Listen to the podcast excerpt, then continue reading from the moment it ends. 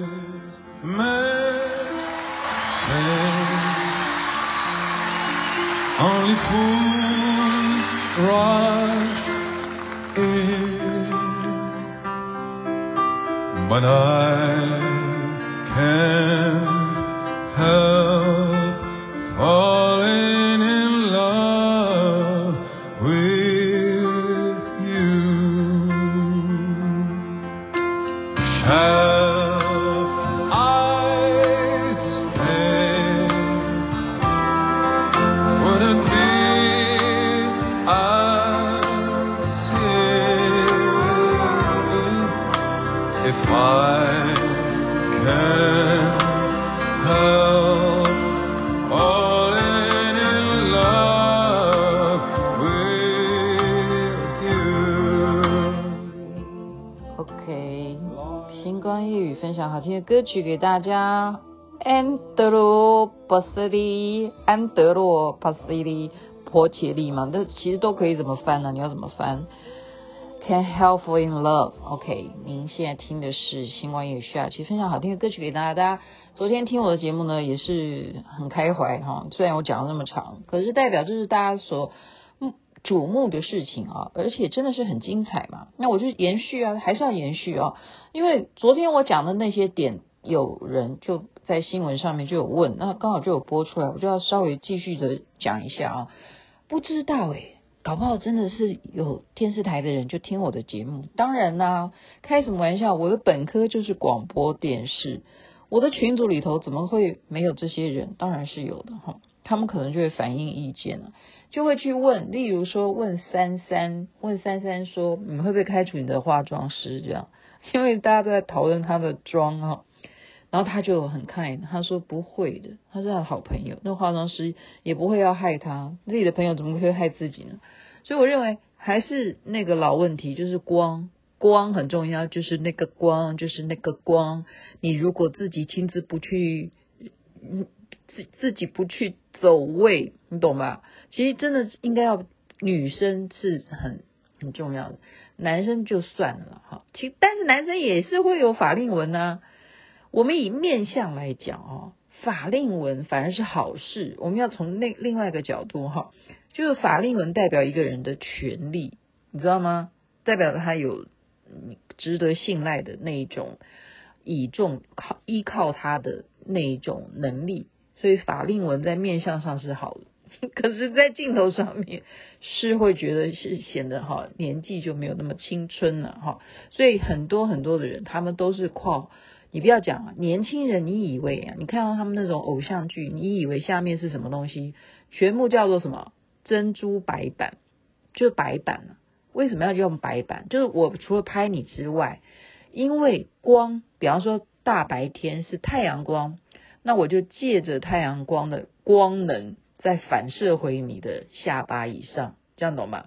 所以你看到任何的拍戏，如果真的是要把它拍得美美的话，它一定下面还有反光板，就是叫白色，就是我们讲以前比较阳春是用珍珠板，我不知道现在用的是什么，还有直接用银色的那个打得更强，就银色不就代表一个镜子吗？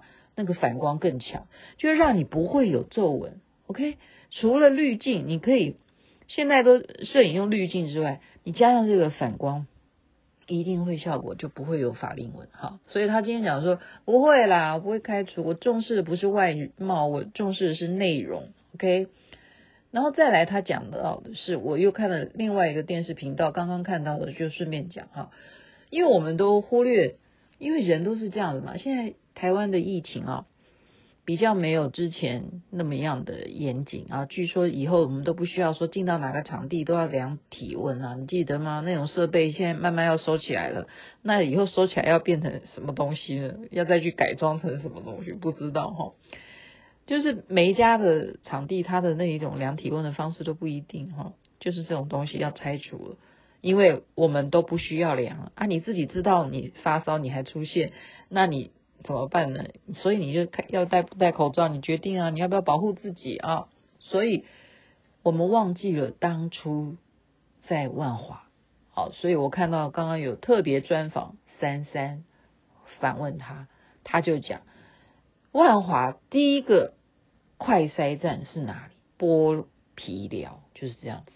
所以那个地方对于他也来讲，在这啊两年多的这个副市长的生涯当中，是非常非常有历史价值的一个一个重要的一。他说那一面墙啊，对他来讲很重要。那是台北市，就等于等于说台湾疫情破口而挺身成立的一个快筛站的一个历史点。嗯，那以后会变成古迹，万华已经是古迹，那么那个地方也会变成未来的一个非常重要的。我们在后世的人。不知道啊，不知道疫情到底结束了没有哈？但是确实是这样的。你回想起来，当时大家有那种歧视概念嘛？歧视哈，就是鄙视，鄙视你住在万华的都是有病的这样子。那么那边的里长啊，哈或什么就很辛苦哈。住在那里的人会觉得说，我在我就是在这里好好，我又没有干什么，你们为什么要这样看待我们？然后大家都要去快筛，我有没有被感染呢？我住在万华，我有没有呢？我有没有确诊呢？所以那个快筛站是有这样子的历史故事啊。那这样子的成立，就是三三他去做这件事情，最让人家动容的是什么？我刚刚看的啊，我就是看到，这这就是叫做有缘看到就顺便讲，他没有打疫苗，因为他的体质对当初就是规定。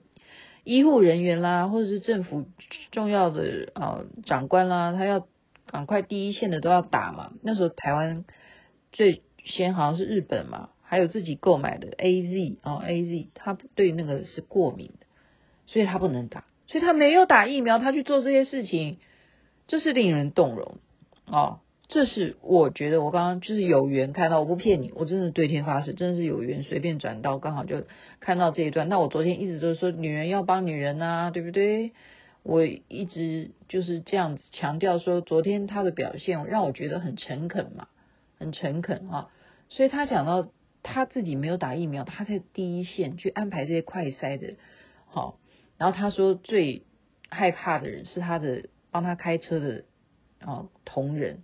因为每天在他都去到处接触这些所谓啊万花，或者是要找这些相关的啊，怎么样去引进这些医护人员来帮忙快筛啦哈，就接触的有可能，或者是这些申诉来跟他申诉的这些李明啦哈，台北市民啦什么，他接触的这么多的人，然后他还要回到议会去啊，去市议会去开会接触市长什么什么的，blah blah blah，好，就是非常非常的。危险，因为他没有打疫苗。万一他倒下的话，或者是万一他确诊的话，台北市就全部啊，就是市政府的团队就全部确诊，因为他接触每一个人，所以他不能倒下啊。然后他那时候还好，就是没有没有确诊。哈，好，所以讲到他的部分就先讲到这边就告一段落。但是讲到另外一个，另外一个啊。就是昨天有讲到一个议题，那今天就会再去把它扩大。就是说，还是在讲到一个，嗯，颜色嘛，哈，就会认为说，你们到底有没有抗中保台？我昨天不是讲关键字嘛，抗中保台。你除了生长在台湾这个国家的名字叫做中华民国，这是我们的 DNA 之外，你有没有抗中保台？哦，有没有抗中保台？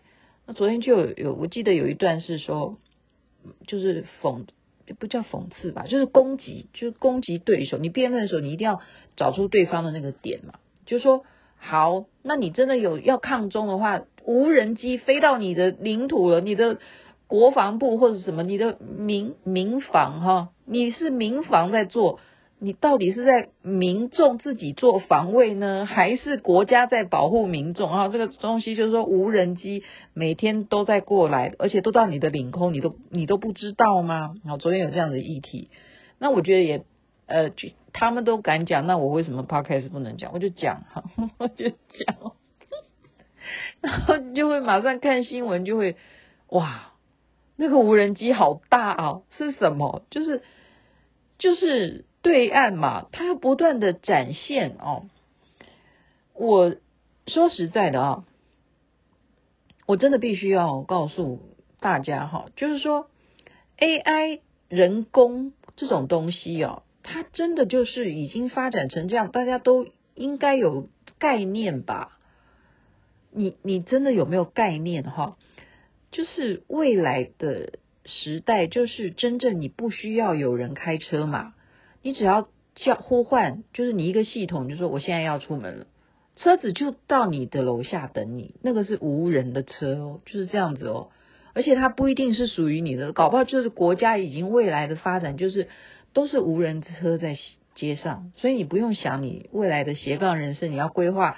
未来我的斜杠人生，我还可以去当计程车司机？不可能，就是未来不会有这种人了，就是无人驾驶，车子就来了，然后你就告诉车子说我要去哪里哦，即便是多么短程的，他也要载你啊。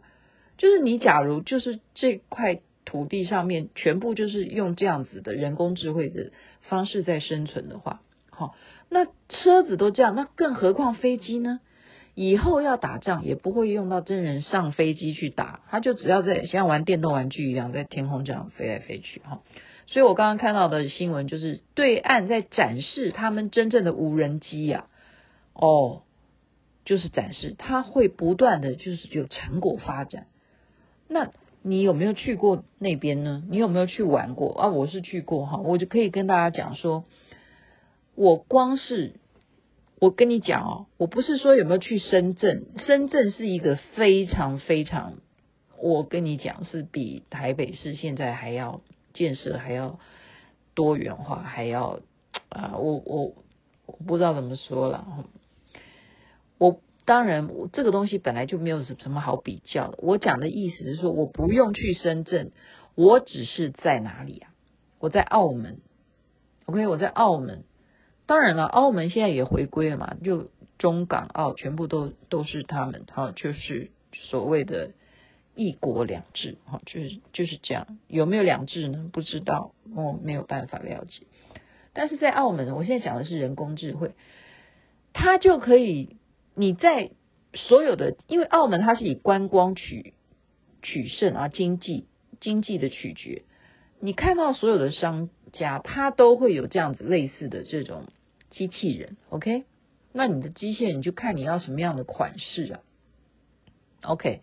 所以包括机场，好，机场也是那种机场，大家除了买免税商品以外，每一个地点的机场啊，它都会有那个地点的特色嘛，哈，你买完那当地的食物也好，或者什么产品，接下来就是秀什么，就是秀它的这些 AI 人工的东西，哈。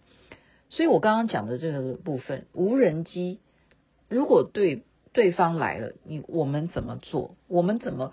所以我昨天才会讲说，抗中保台是我们的共识。好，那怎么抗？你告诉我。我们我们有，当然有啊。我们有很多 AI 人工的发明，我们也有，但是我们有没有普及那个观念？我现在讲的是这样子。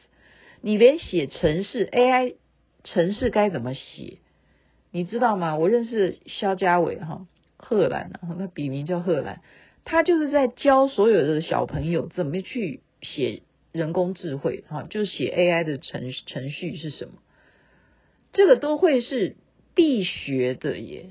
这在对岸已经这样规定了，台湾有没有？我不知道，我不知道哈。所以你拼命生小孩，生小孩，大家都在讲生小孩，是不是因为因为蒋万安刚好生了三个？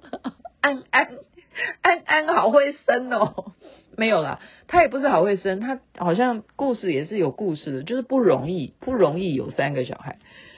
嗯，就拿这个议题在吵，可是你有没有从教育也要去着手呢？你有没有觉得哈？我再讲一个，他昨天发展北投啦，我我我住北投附近哈，发展北投，我今天看。礼拜天没有一家店开门，为什么？生意不好做，干脆休息算了。你知道为什么？他们主要还讲一个，因为我的孩子不愿意承接我的事业，然后怎么样？我一个礼拜七天没有人手帮我，我需要什么？进货啊，我卖东西，我要不要进进食材？举举例啊，你是餐厅，你的孩子愿不愿意接接承你的衣钵？我继续开餐厅？没有，年轻人不愿意。好，你你做一个汽车修理厂，年轻人要不要去承接？哦，这汽车修理每天源源不断有车子要来修，年轻人要不要接？不接啊，他去做别的。要不然就打电动，我在说我儿子吗。我们家是不需要我，不需要我儿子去接我们的衣钵。我们都是求求他，你不要进演艺圈。这不一样，这不一样。但是我刚刚讲的就是这一种教育，大家都你说要有共识，我们有 DNA，可是你有没有觉得，在整个培养竞争能力的这一种，呃，我们讲叫做动能，这种思想教育，你有没有谈到？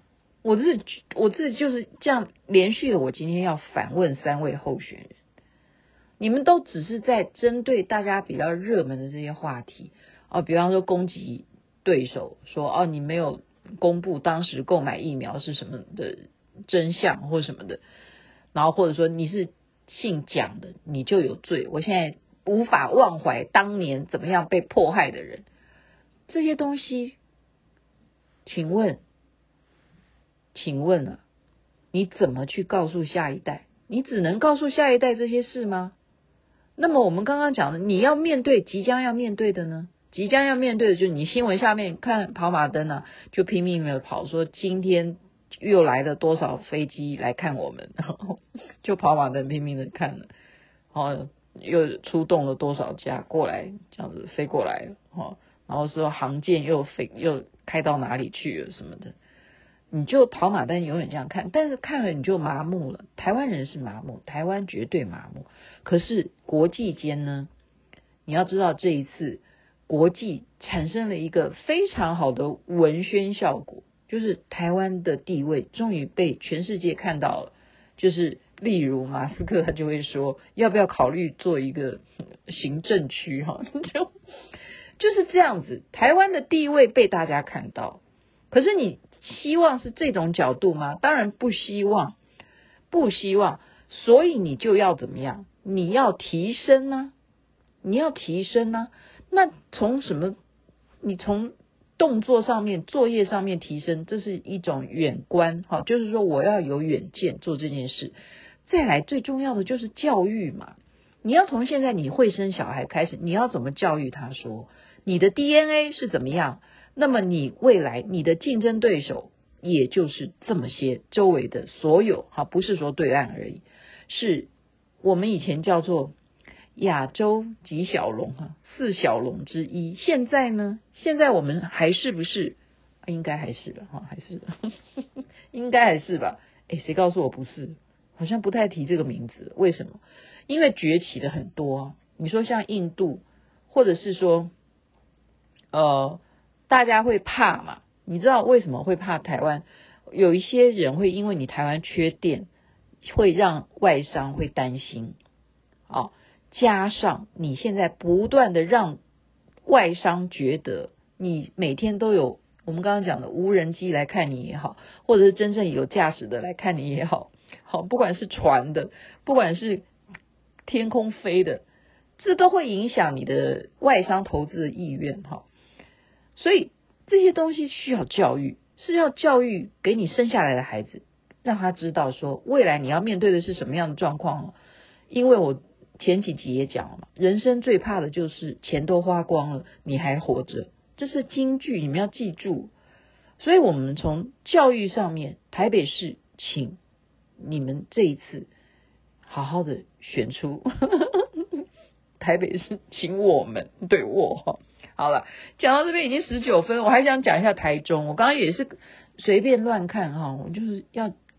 告诉，因为听星光夜语这几集大家都比较热门，一定是要听选举，因为台湾的选举是很精彩的哈。因为我们这种民主，别人都很羡慕，真的没有人家可以，嗯、像我们这样，你真的你看哪一个，真的真的没有。我们讲说写繁体字就好了，写繁体字的有哪些国家？你自己去想，哪一个好、哦、这种黄皮肤、黑眼睛、黑头发的人可以做这样的民主的事情？所以全世界都在看。我要讲的是台中，我刚刚看到的就是说什么？呃，你记得吗？以前有一个很大的事件，哦，台中是不断不断的，从以前我们没有知道说他今天房价会高到说大家买不起，怎么会这样子呢？来源于威尔康那个大火，那个大楼，整个大楼啊，那个那个是饭店吗？我忘记，对，应该是饭店，大火失火，然后就造成很多生命的流失嘛，哦，被火灾呃烧烧伤亡这样子，啊，受伤的啦，好像有六十几位失去生命。那在它等于是算好像是台湾大道上面吧。台湾大道很长啊，台湾大道很长啊。那么，对，好像是这样子。然后就会有阴影，就是例如说这一次，呃，梨泰院这件事情，很多受创的，如果还活着或者是去世的亲人的，好，他会有受创者，就会有这种伤痛。那么就怎么办呢？还甚至会有那种幻觉哦，觉得它上面是不是有幽灵船？就觉得那个被烧掉的那一栋建筑物，它是不是上面有幽灵？这样会会恐惧，经过那里都很害怕。所以本来那里是一个很繁华地方，因此就怎么样？重新政府就规划重化区了。重化区于是就有什么一期啦、二期啦、三期啦、四期啦、五期啦、六期啦、七期啦啊。到七期，七期这个地点很重要。为什么很重要？因为呢，当时就是政府要把这个区块好当做都心了，就等于副都心。本来本来市政府不在那里哦，OK，不是在那个位置，就是把它规划为副都，就当未来的副都心，就可能会盖在那里这样子。然后旁边的是什么？都是办公大楼的意思。规划啊，市政府在这边周围都要办公大楼、商业大楼。结果没想到，没有人要去那边。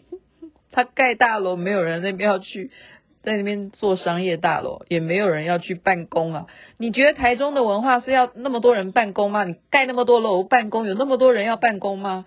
因为台中很大，台中很大。我们今天讲台北，现在讲台中，哇，又要超长。